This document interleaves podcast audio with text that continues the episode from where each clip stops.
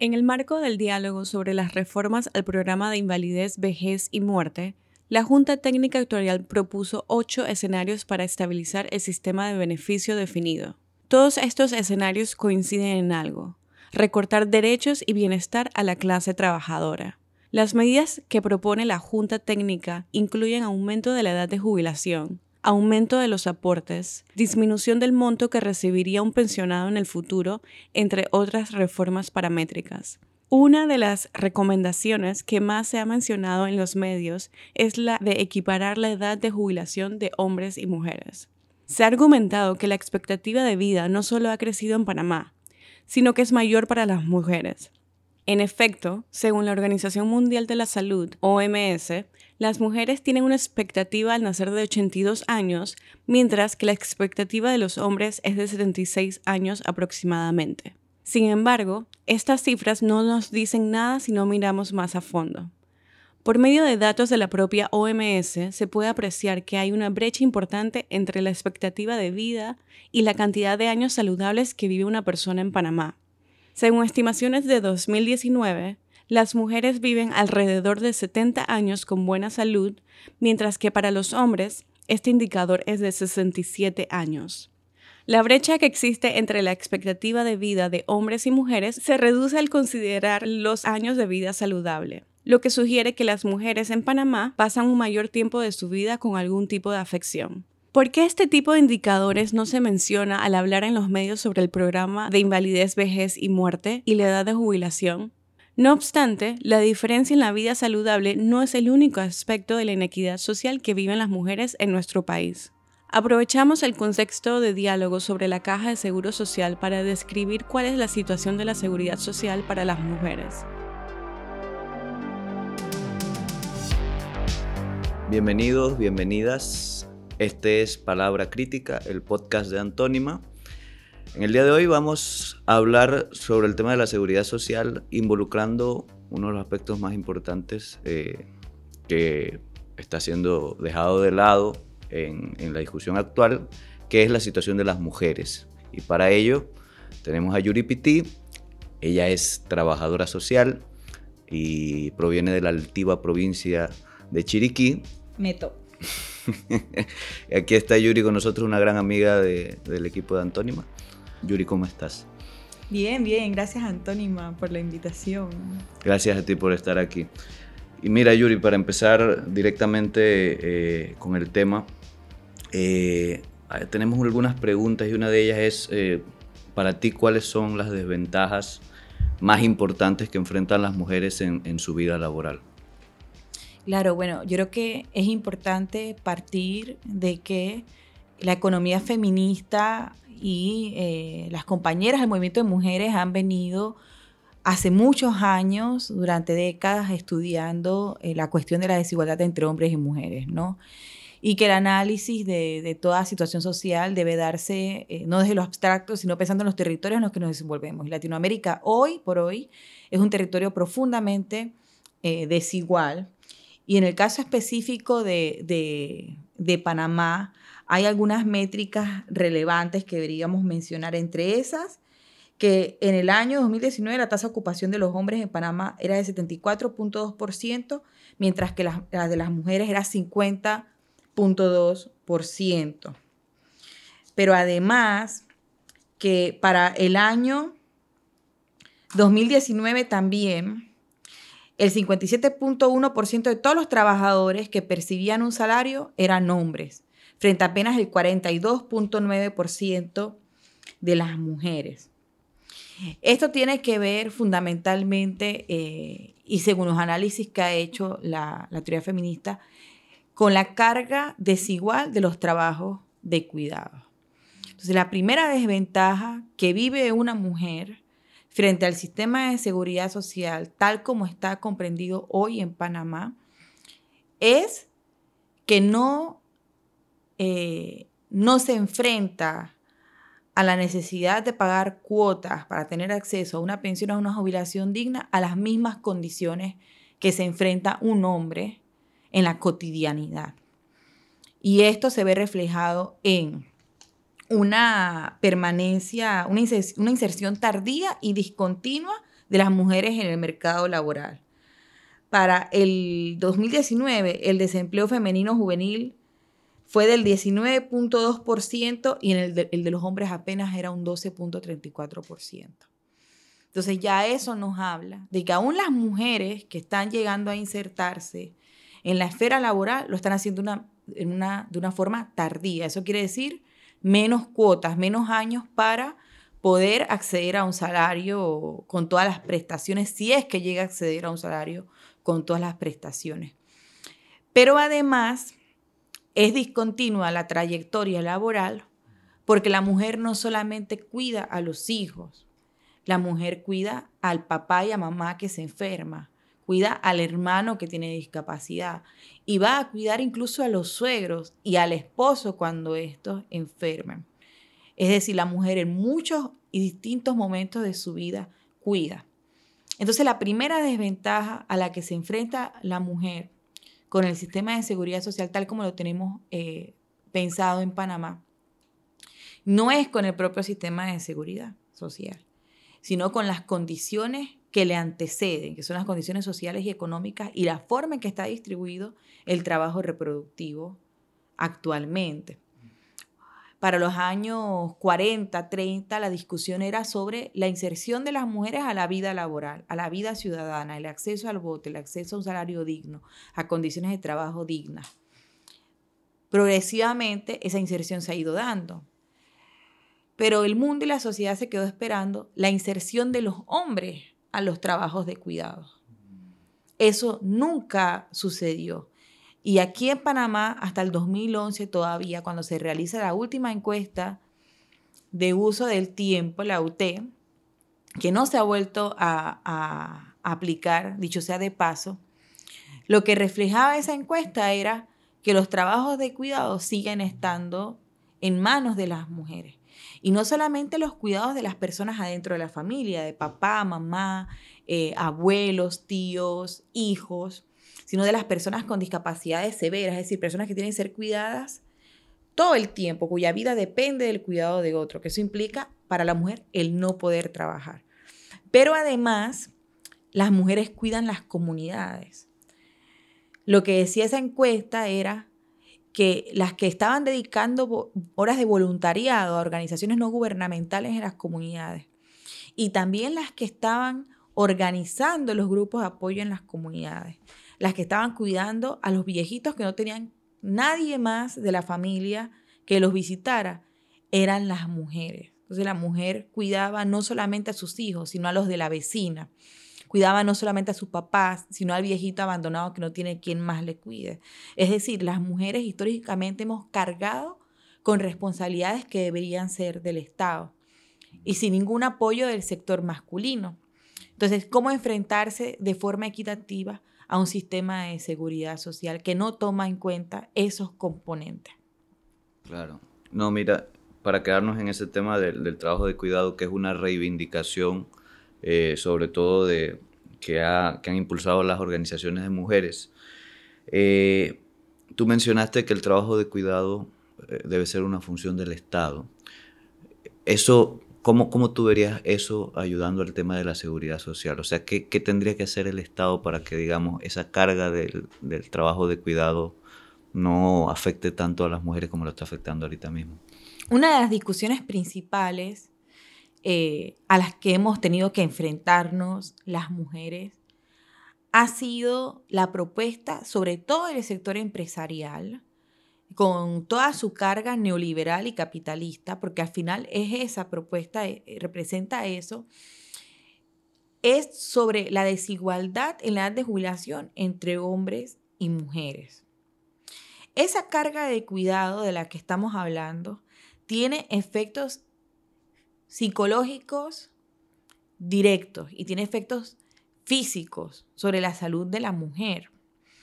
Yo estoy realizando mi tesis ahorita justamente sobre el tema de trabajo de cuidados en el caso de personas con discapacidad severa. La esperanza de vida de las personas con discapacidad severa ha aumentado. Antes nacía una persona con una parálisis cerebral y le decían, va a vivir 10 años, va a vivir 15 años. El avance de la ciencia ha permitido que al día de hoy haya personas con discapacidades severas como parálisis cerebral y otro tipo de discapacidades con 47 y 50 años de vida. Estos son mujeres y hombres que han requerido y que requerirán los cuidados de una persona, que en la mayor parte de los casos es una mujer, 24 horas al día, 7 días a la semana, durante toda su vida hasta el momento en que la persona finalmente fallezca. E incluso en el caso de los adultos mayores, los adultos mayores cada vez viven más. La esperanza de vida aumentaba, las enfermedades han sido controladas, se han desarrollado medicamentos para tratar afecciones de la salud. Y hoy por hoy, ¿qué respuesta está dando el Estado de forma concreta a ese aumento de la esperanza de vida y a esa demanda de cuidados que hay? No está dando ninguna. Entonces, ¿qué ha hecho el Estado? Ha familiarizado los cuidados, ha responsabilizado a las familias de los cuidados. Ahí hay dos conflictos éticos principales. El primero eh, tiene que ver con el derecho al cuidado de esas personas, el derecho a la vida de esas personas. Porque entonces quiere decir que si mi familia no puede hacer frente a esos cuidados, yo no soy sujeto de derecho para el Estado. No hay una institucionalidad que vele por mis derechos. Indirectamente el pido eso tiene mucho que ver con la crisis de personas en situación de calle que estamos viendo hoy por hoy que están a la deriva. No hay quien responda por ellos y ellas. Pero en un sistema machista como el panameño y como el latinoamericano, cuando tú familiarizas los cuidados, realmente esos cuidados, por autonomacia, por cultura, son asignados a la mujer, de forma considerada natural. Eso lo asume la mujer. Entonces nos encontramos mujeres que pasan muchísimos años de su vida cuidando a una sola persona o a varias. Cuidan al papá, por cinco años, luego cuidan a la mamá por cinco años más, cuidan a los hijos y pasan toda su vida cuidando sin pagar a la seguridad social. Sin, porque claro, existe la opción de que tú puedes hacer inscripción voluntaria, pero ¿con qué salario? Mm, Ángel Guardián es un programa social dirigido a la persona con discapacidad y no termina ni siquiera de cubrir las necesidades reales que tiene una persona con discapacidad porque Ángel Guardián no, no cubre ni la medicación, ni los, los, los, gastos de vivienda, de agua, de luz, de vestimenta, de alimentación completos de la persona con discapacidad. Ahora, mucho menos las necesidades de la persona que cuida, ¿no? Entonces, estamos frente a un sistema de cuidados que está en crisis, que quedó aún más evidenciado durante pandemia que está en crisis. Y, es, eh, es una bomba de tiempo porque la esperanza de vida sigue aumentando. Claro. Claro. Y, em, o sea, y eso nos conecta un poco con lo otro que queríamos conversar contigo, que es algo que se habla mucho. O sea, la gente dice, eh, bueno, el problema del seguro social es que las mujeres se jubilan muy jóvenes, que los hombres, porque entonces no le suben la edad de, jubilación a las mujeres. Y, y, tú has hablado un poco de razones por las que esa, esa idea es, es, injusta más que otra cosa, pero sí me gustaría que, que desarrollaras más esa, esa idea de por qué, por qué, por, qué no, por qué no reivindicamos, por ejemplo, desde la izquierda ese tipo de, de, de reformas. Y desde el movimiento de mujeres, pues también. Bueno, hay lo primero es la carga de cuidados, ¿no? Y hay compañeras que disienten de, ese concepto de carga de cuidados.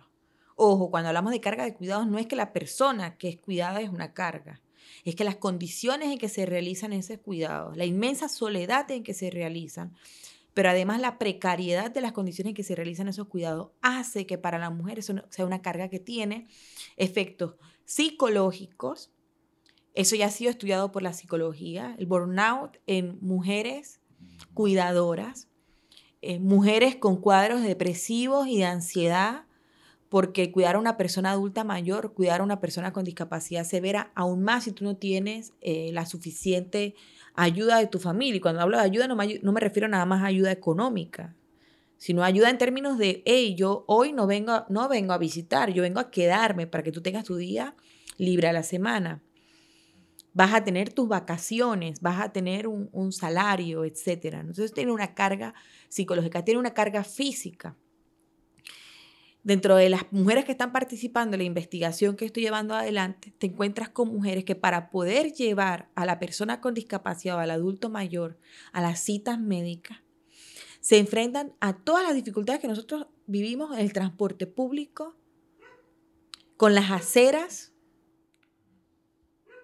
¿Ves? Entonces, cargar a la persona para, no solamente para cambiarle los pañales, para bañarle, para, para moverle de lugar, de un sillón a una cama, una cama a una silla, para cocinarle, para tantas necesidades que tiene una persona.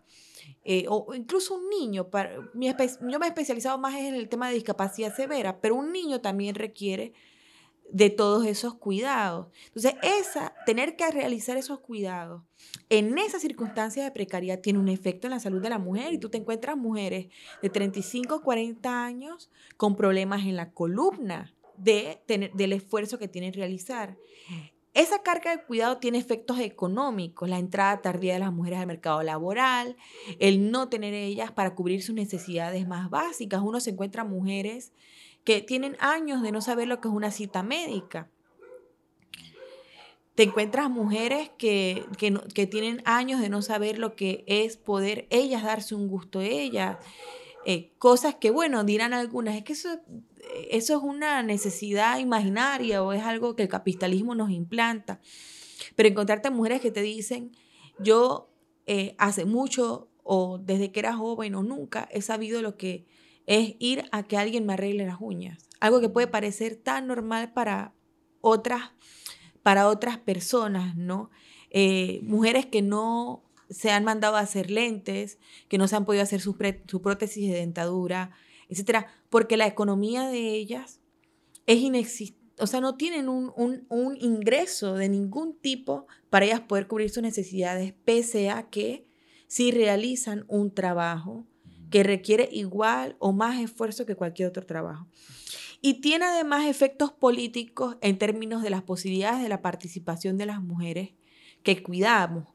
O sea, eso es algo que viene el feminismo diciendo hace mucho, pero el tema de la carga de los cuidados eh, que tiene la mujer determina en gran medida las posibilidades que tiene ella de participar.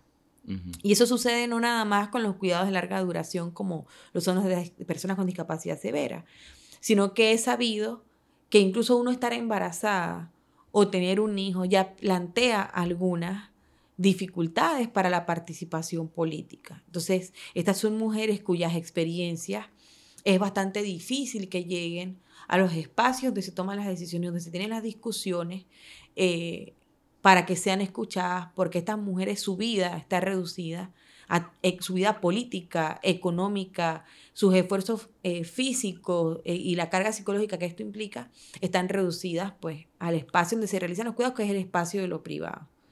Y de ahí que, como tú decías, bueno, el movimiento feminista viene hablándolo, viene diciéndolo, pero esa carga de cuidados está naturalizada.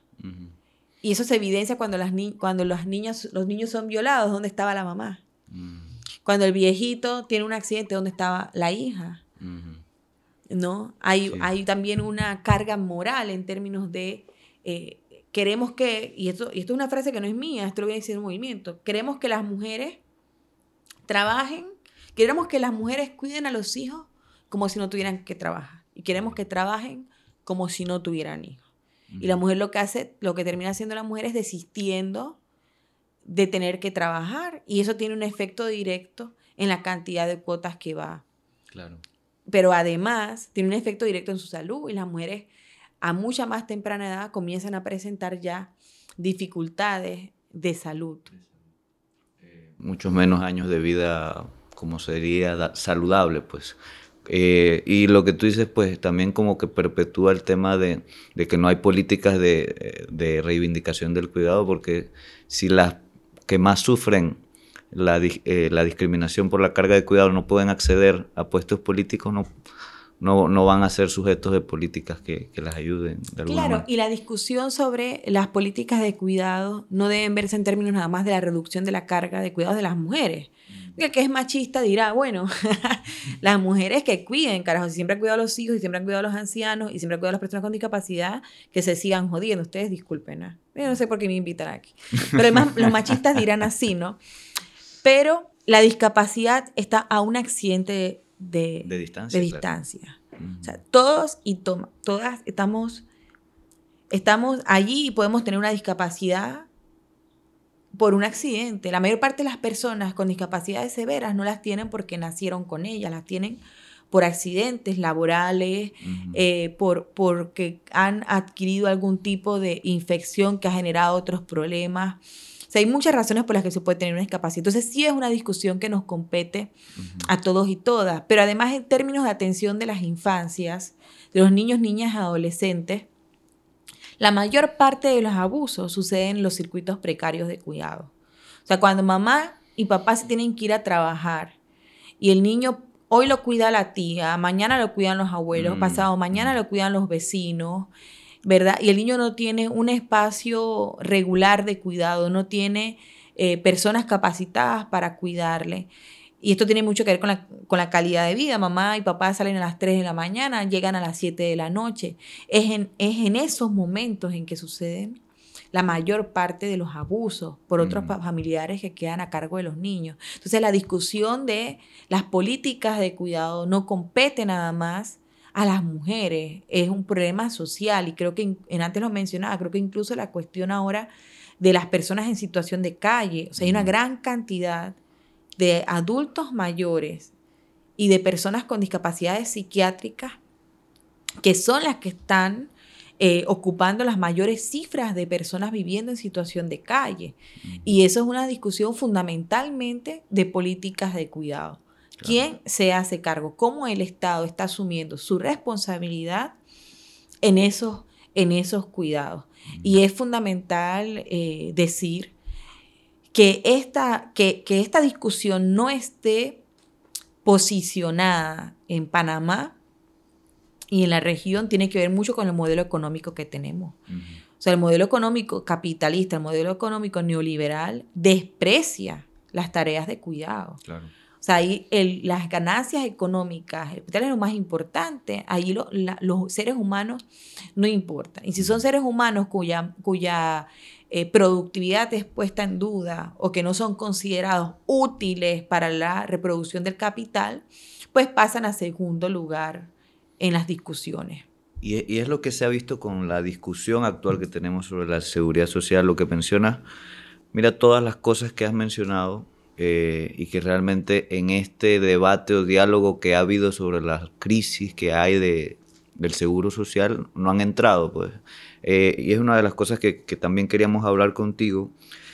Em, ha habido un, diálogo inclusive que ha tenido sede, que ha tenido un montón de gente que ha ido allá y realmente del que no ha salido algo concreto sobre el tema de la seguridad social, pero se ha constreñido al tema de las pensiones, al tema de las jubilaciones, al tema de la gente que trabaja, como tú dices, a lo que son productivos para la sociedad, como bien lo dicen los mantras neoliberales.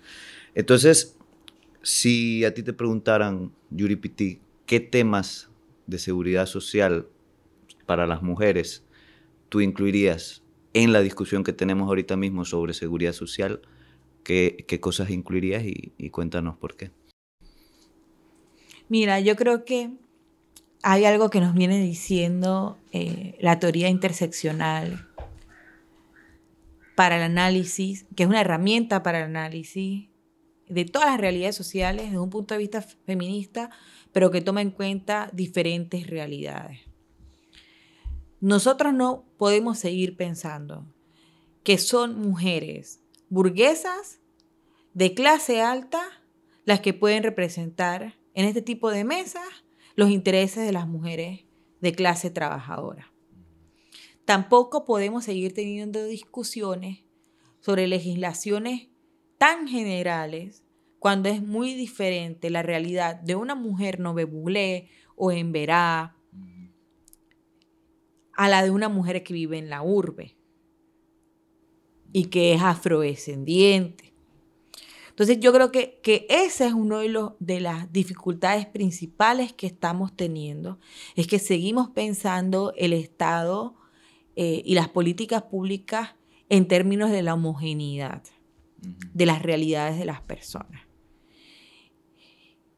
Y, y mientras nosotros sigamos pensando así, nosotros no vamos a llegar a construir políticas públicas que puedan tomar en cuenta, sobre todo a los que son más vulnerables. Porque si pensamos, por ejemplo, en esto de la inscripción voluntaria para el pago del, seguro social, ¿qué posibilidades? Y esto tiene que ver incluso con un tema de infraestructura, ¿ah? de, de asignación de presupuesto. ¿Qué posibilidades tiene hoy por hoy una mujer nove que vive comarca adentro? No solamente de inscribirse voluntariamente y tener cerca los, la, infraestructura, no sé cómo decirlo, las instalaciones, los recursos tecnológicos para ella poder realmente hacer uso de ese derecho.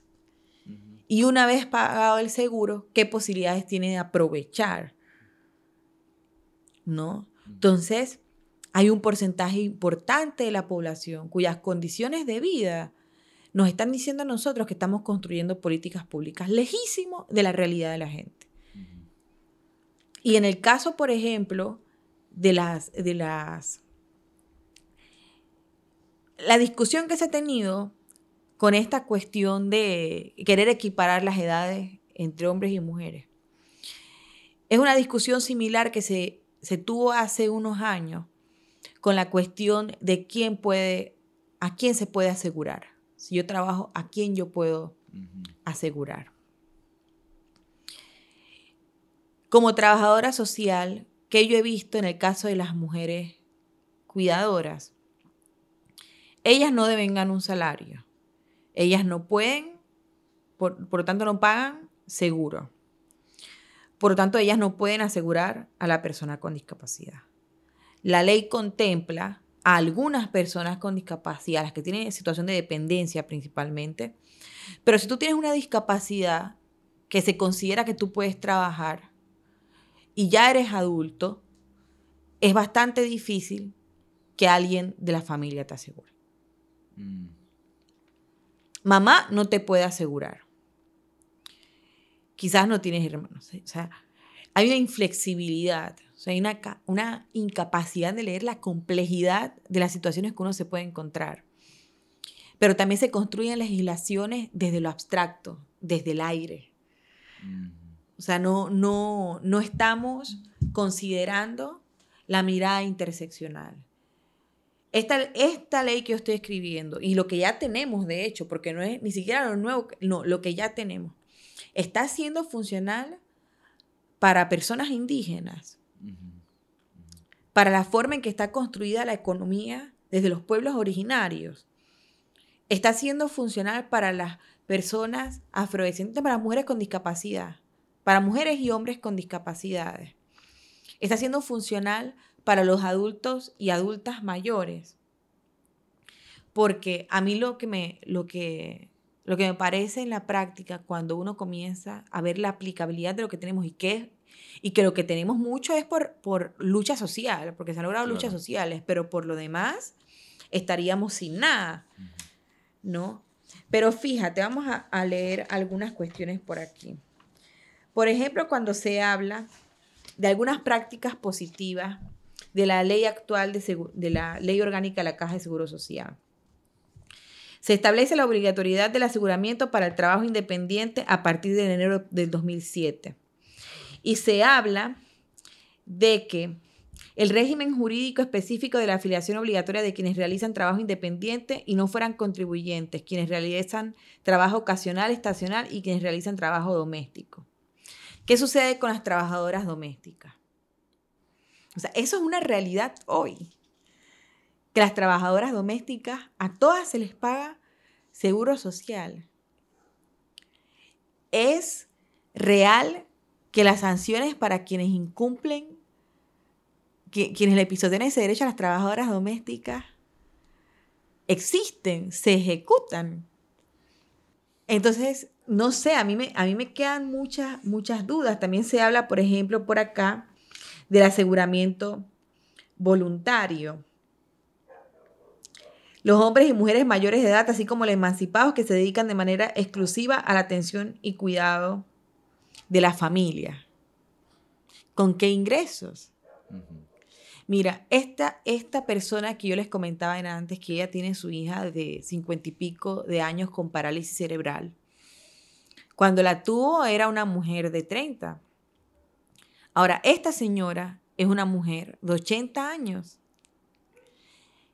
Las personas con discapacidad en este país son utilizadas por los clubes cívicos como sujetos de lástima.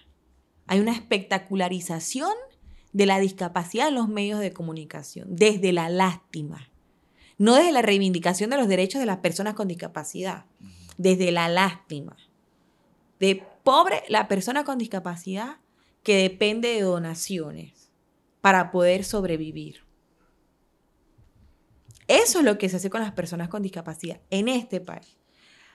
Pero lo más importante que tiene una persona con discapacidad severa es quien lo cuida, porque eso depende de la vida, el poder bañarse, el poder comer, hasta el tomar agua, tareas muy básicas que nosotros hacemos todos los días sin ayuda de nadie. La presencia de la persona que cuida, de eso depende la vida de la persona con discapacidad severa que es cuidada. ¿Y qué viene sucediendo? Que toda la responsabilidad ha sido dejada en esas mujeres, sin ningún tipo de reconocimiento. Y personas como ella llegan a los 80 años sin haber devengado nunca un salario, sin haber podido acceder a vivienda, dependiendo de la caridad de otros y otras, con programas como Ángel, guardan que no alcanzan ni para lo más mínimo. Y llegan ellas a esa edad con, y hasta antes con problemas gravísimos de salud, sin haber nunca recibido un salario, sin haber pagado pensión, sin haber pagado, sin haber podido acceder a una jubilación. Entonces, ¿cómo comenzamos a construir políticas públicas desde esas realidades? Es que cómo estamos hablando de que en Panamá hay casi 200.000 personas viviendo con discapacidades. Eso quiere decir que hay unas 200.000 mujeres cuidando día y noche, ¿sí? Eh, y, que, y cuyo trabajo es invisibilizado. O sea, llegas a esa edad como quien dice, si no, te jubilaste, seguro vagueaste toda la vida, que nunca trabajaste. Pero trabajaste y desarrollaste una labor para la sociedad. Y de hecho, cuando diciembre pasa y pasan las campañas de lástima con las personas con discapacidad, la que queda es la mujer sola todavía cuidando y haciéndose cargo. Pero a ella eso nunca se le va a reconocer. Entonces, ¿cómo podemos hablar en ese tipo de casos de afiliación voluntaria? Es más, yo me preguntaría, ¿qué adecuaciones se están haciendo en ese sistema de afiliación voluntaria para las poblaciones indígenas? Si yo voy a la, a la comarca ahorita, a Bocas del Toro, y yo digo, ¿sabes qué? Vamos a afiliar aquí a las mujeres a la Caja de Seguro Social. ¿Qué tan real es eso? Si estamos hablando de áreas donde no hay ni, infraestructura ni tecnología para, para poder. Entonces, si estamos hablando de, un sistema de seguridad social, estamos hablando de que la Constitución dice que todos y todas somos iguales, ¿verdad? En términos de derechos, ¿cómo construyo esos derechos de la diferencia? ¿Cómo pienso en la diversidad? Yo creo que ese, ese es el desafío. Sí. Em, no, tremendo eh, eh, tus aportes, eh, Yuri. Queremos cerrar con, con una especie de reflexión tuya acerca de esta discusión de seguridad social consideramos que debe ser integral. Y, y nos preguntamos muy rapidito, ¿qué otros aspectos crees que, que, deberían discutirse y reformarse, además de todo esto que nos mencionaste? Para que las mujeres pues tengan un mejor acceso a la seguridad social y sobre todo cómo ellas pueden participar, cómo podemos hacer o garantizar una mayor participación de las mujeres en todo este tema de la reforma de, del sistema de Oye, el pidió, ¿qué es esa pregunta? Las mujeres ya estamos, las mujeres siempre hemos estado. Oye, Marta Matamora lideró que nosotros tuviéramos nuestra, nuestra licencia por maternidad, era una alpidiada. Eh, nuestra licencia por maternidad incluso influyó un montón en que tengamos ocho horas laborales, un montón de derechos laborales, ¿no? Pero fíjate, yo creo que, que hay, hay un desafío en términos de incluir adentro de las mujeres, y aquí es que yo acabo de decir una jurizada también, porque estoy hablando de que las mujeres, hay mujeres que nunca han estado en las discusiones. Y que cuando han estado, sus voces no han sido escuchadas. Y esas son las mujeres más empobrecidas de este país.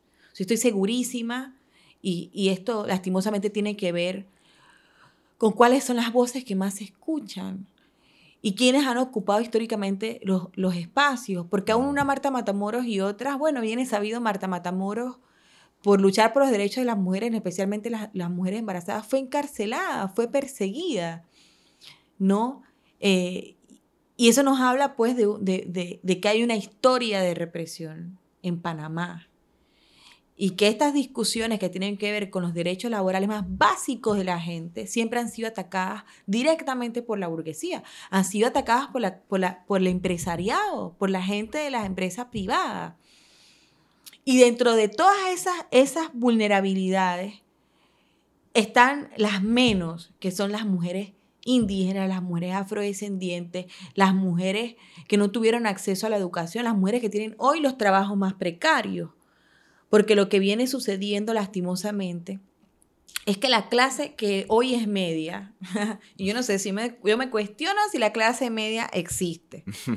Digamos que la clase que hoy piensa que es media, cada vez siente menos interés por este tipo de discusiones. Si tú me preguntas qué hay que hacer, hay que enseñar historia. Historia hasta el que pasó por la universidad. Porque lo que pasa es que la historia que deberíamos saber no la estamos conociendo. Y hay que enseñar historia de Latinoamérica sea, hay que comenzar a educar sobre qué pasó en Argentina cuando la crisis económica, que la gente tenía años pensando y confiando en que los bancos a través de programas de seguridad, de, seguros privados, ¿verdad? Iban, iban frente a una crisis económica a respetar las pensiones y las jubilaciones de la gente. Y lo que pasó fue que los bancos secuestraron los fondos de los que dependía la vida de los viejitos. Y en Argentina se reprimió a los viejitos. Cuando los viejitos salieron a protestar. A la gente no le están contando eso. A la gente no le están contando que en Panamá la gente tenía que trabajar 16, 17 horas, que las mujeres embarazadas eran obligadas a trabajar hasta el día en que parían y ese día se le estaba saliendo el hijo y todavía el jefe no, lo no la quería dejar ir. Y que hubo mujeres en este país que lucharon para que nosotros tengamos esos derechos a la gente se le tiene que, mostrar de frente que los derechos que piensa la clase media que tiene hoy, y que yo me lo cuestiono mucho ahora, sobre todo después de la pandemia, están a un paso de ser pisoteados por la clase empresarial. Que nosotros cualquier día de estos amanecemos sin nada. Y la pandemia puso eso cada vez más en evidencia. A la gente se le tiene que enseñar que esto de esta generación, que a todos nos quieren contratar por servicios profesionales y no pagarnos seguro social y no pagarnos salario mínimo y no tenernos horario, es un engaño. Que gracias a, ese, a, esa, a esa forma de, eh, de, de empleo, ¿verdad? Que, que, que, para algunos, que en algunos casos la gente diría, bueno, a mí me va mejor por, trabajando por servicios profesionales, pero la mayor parte de los casos eso se ha utilizado para pisotear los derechos de las personas. Claro. Y las empresas evaden sus obligaciones con ese tipo de contratación. Entonces yo creo que hace falta mucha educación popular, pero que esa educación popular también integre las voces de los que hoy por hoy son más pisoteados. Ahí tienen las hormiguitas están de protesta.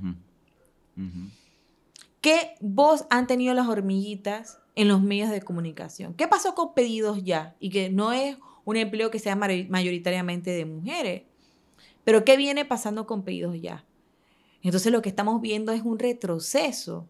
Y la discusión de la caja de seguro social no va a estar lejos de eso. Claro. O sea, lo que ha venido pasando en Latinoamérica y lo que nos dicen los antecedentes más cercanos es que no estamos en Latinoamérica frente a una era de avances en términos de ni de seguridad social, ni de mejora salarial, ni de mejora de las condiciones de vida de la gente, sino que cada vez más están yendo por nuestros derechos que habían sido conquistados para arrebatarlos. Y en esa jugada, quienes, quienes hoy son pobres Y si no luchamos, dentro de unos años van a ser aún más pobres. Pero los que piensan que están en clase media, y la tendencia es que incluso la gente a la que le vendieron que la educación iba a ser un factor de movilidad social para ellos y su familia, cada vez más están eh, muy lejos de poder tener salarios dignos, muy lejos de poder acceder a vivienda, de poder acceder a salud. Entonces hay, hay muchos desafíos, pero yo creo que lo primero es comenzar a hablar de memoria histórica, no dejar perder la memoria histórica. El otro día escuché, eh, estaba viendo el documental de Marta Matamoros y decían, un museo de los, de, los sindicatos en Panamá. Yo creo que sí es necesario. Así es. Nos han, han querido demonizar los sindicatos. Han querido desprestigiar las luchas. Han querido decirle a la gente que los derechos que tiene hoy han sido un favor de la clase empresarial. Que tú deberías dar la milla extra, deberías estar agradecido por ganar 600 palitos al mes, 700 palitos al mes y tener tu día libre, ¿no? Y, lo que, y yo, yo creo que es inverosímil, porque quien conoce la historia sabe que nunca ningún gobierno nos ha regalado ningún derecho y que acá ha tenido que morir gente para poder tener las cosas más básicas. Pero bueno, démosle, si, de, por ahí sigamos dándole gracias al FUFO. por el voto. Por el voto a la mujer. Entonces, y eso lo repite gente, o sea, gente... Claro, con estudios y gente que le enseña a los demás también. Oye, Yuri, muchísimas gracias por acompañarnos. Este es el podcast de Antonio. Palabra crítica, comunicación para transformar la sociedad.